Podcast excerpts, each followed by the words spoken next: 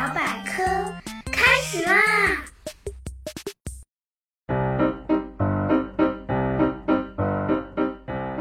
！Hello，大家好，我是你们那个既搞笑又好学的大猴猴同学。同学们可能都有这样的经验：爸爸妈妈们去超市买烧菜的油，一些油明明很便宜。他们放着不买，却非要买一些叫非转基因的比较贵的油。问他们为什么这么选，他们会说转基因不好。不过再问究竟哪里不好，他们又说不上来。那么转基因到底好不好呢？今天猴猴就来跟大家聊聊有关转基因的食物故事。Lady Go。大家都知道，世界人口非常多，多到什么程度呢？嗯，目前世界人口已经接近八十亿，再过二十年，很可能就突破一百亿了。地球上的土地本来就不多，要吃饭的嘴巴却越来越多，还有很多像猴猴这样无肉不欢的大朋友、小朋友，一天要吃两顿肉。这么下去，地球不是要被人类啃光啦？所以，农业科学家们从不敢懈怠，一直在想办法养活人类。哦，比如咱们国家的农业专家袁隆平老爷爷，几十年来一直进行杂交水稻的研究。他培育出来的新型杂交水稻品种，可以长出原来几倍的粮食，这可是造福人类的大成就。世界上很多国家的老百姓都因为这项技术才能吃上饭、活下来。袁隆平爷爷因此在今年获得了习主席颁发的共和国勋章。如今杂交技术已经发展成熟，产量的增速没法像原来那么快了。可是人口还在快速增加，怎么办呢？唉，聪明的科学家想了个曲线救国的法子。既然没法增加产量，咱们可以设法减少病虫害造成的粮食损失，不是也等于增加了粮食产量了吗？于是，转基因技术诞生了。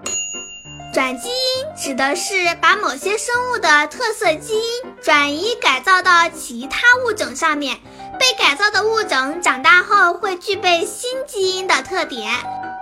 举个例子来说，本来种植大豆的时候，会有杂草也趁机长到大豆的田里面。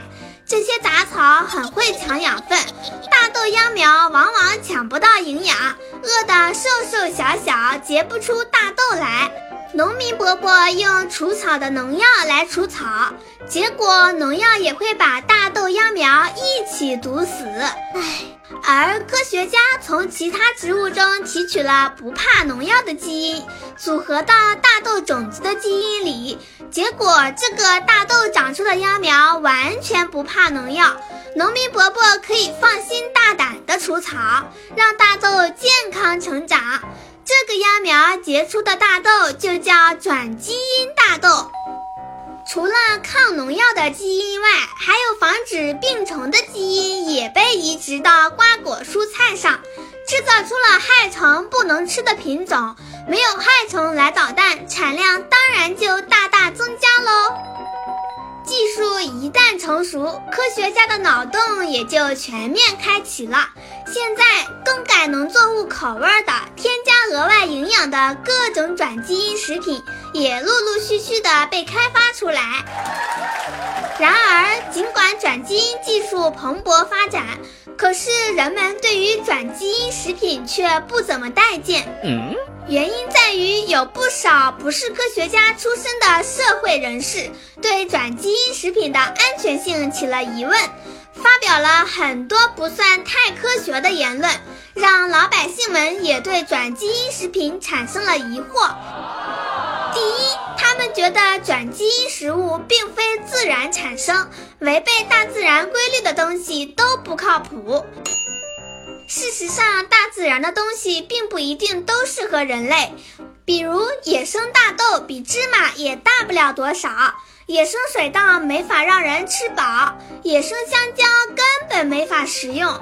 现在能吃的作物和畜生也是经过人类数千年来的培育和嫁接人造出来的，所以也并不是自然形成的。第二，他们觉得有些抗虫转基因食品连虫都不吃，人哪里能吃呢？大家都知道，动物中有吃草的，有吃肉的。如果喂食草动物吃肉，可能会让这个食草动物送命。这是因为食草动物没有消化代谢肉类的能力。同样的道理，在转基因食物里加入了昆虫无法代谢的元素，并不代表人类也无法代谢。有句话形容这种转基因食品比较恰当：“如之蜜糖，无之砒霜。”意思是，对于你来说可能是蜜糖，对于我来说可能就是致命的砒霜。另外，科学界还有一句名言。叫撇开剂量谈毒性都是瞎扯淡。有人非说转基因玉米有毒性，那也要吃上非常非常多才会中毒。比如一顿吃一千根转基因玉米才能积累这么多毒素。不过吃这么多的正常人在中毒之前已经被撑死了。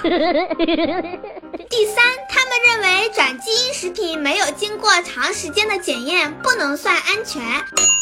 其实真理不是靠时间来证明的，正确的检验方法才能证明真理。比如公鸡打鸣后太阳升起，这个现象几千年来都有，并且一直会这样下去。难道可以证明太阳是被公鸡叫出来的吗？目前大家所关注的转基因食品安全问题，其实早就被世界各个检测机构经过严格的实验检验过。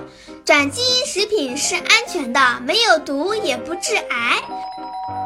质疑归质疑，不管愿不愿意，科技进步的步伐终究不可阻挡。转基因食品现在已经全面进入了我们的餐桌，除了咱们前面说的大豆油以外，几乎市面上所有的木瓜都是转基因的，还有水果玉米、玉米油、转基因大米、转基因西红柿、转基因大豆制作的豆制品等等。转基因技术作为应对人口增长的最佳方案，将继续发展下去。相信在不久的将来，转基因食品将更加完善，可以获得大多数人的认可。好啦，本期转基因食物的话题就聊到这里。大家如果想知道转基因食物有哪些，可以关注微信公众号“现代儿童教研社”。公众号“现代儿童教研社”，输入“转基因”即可。请大家点点专辑的订阅按钮，这样就可以收到新节目的通知喽。如果还有什么想知道的，欢迎大家在留言区留言，猴猴有问必答哦。最后再说说咱们的 slogan：百科知识轻松学，猴猴聊百科。让我们下次再聊，拜拜。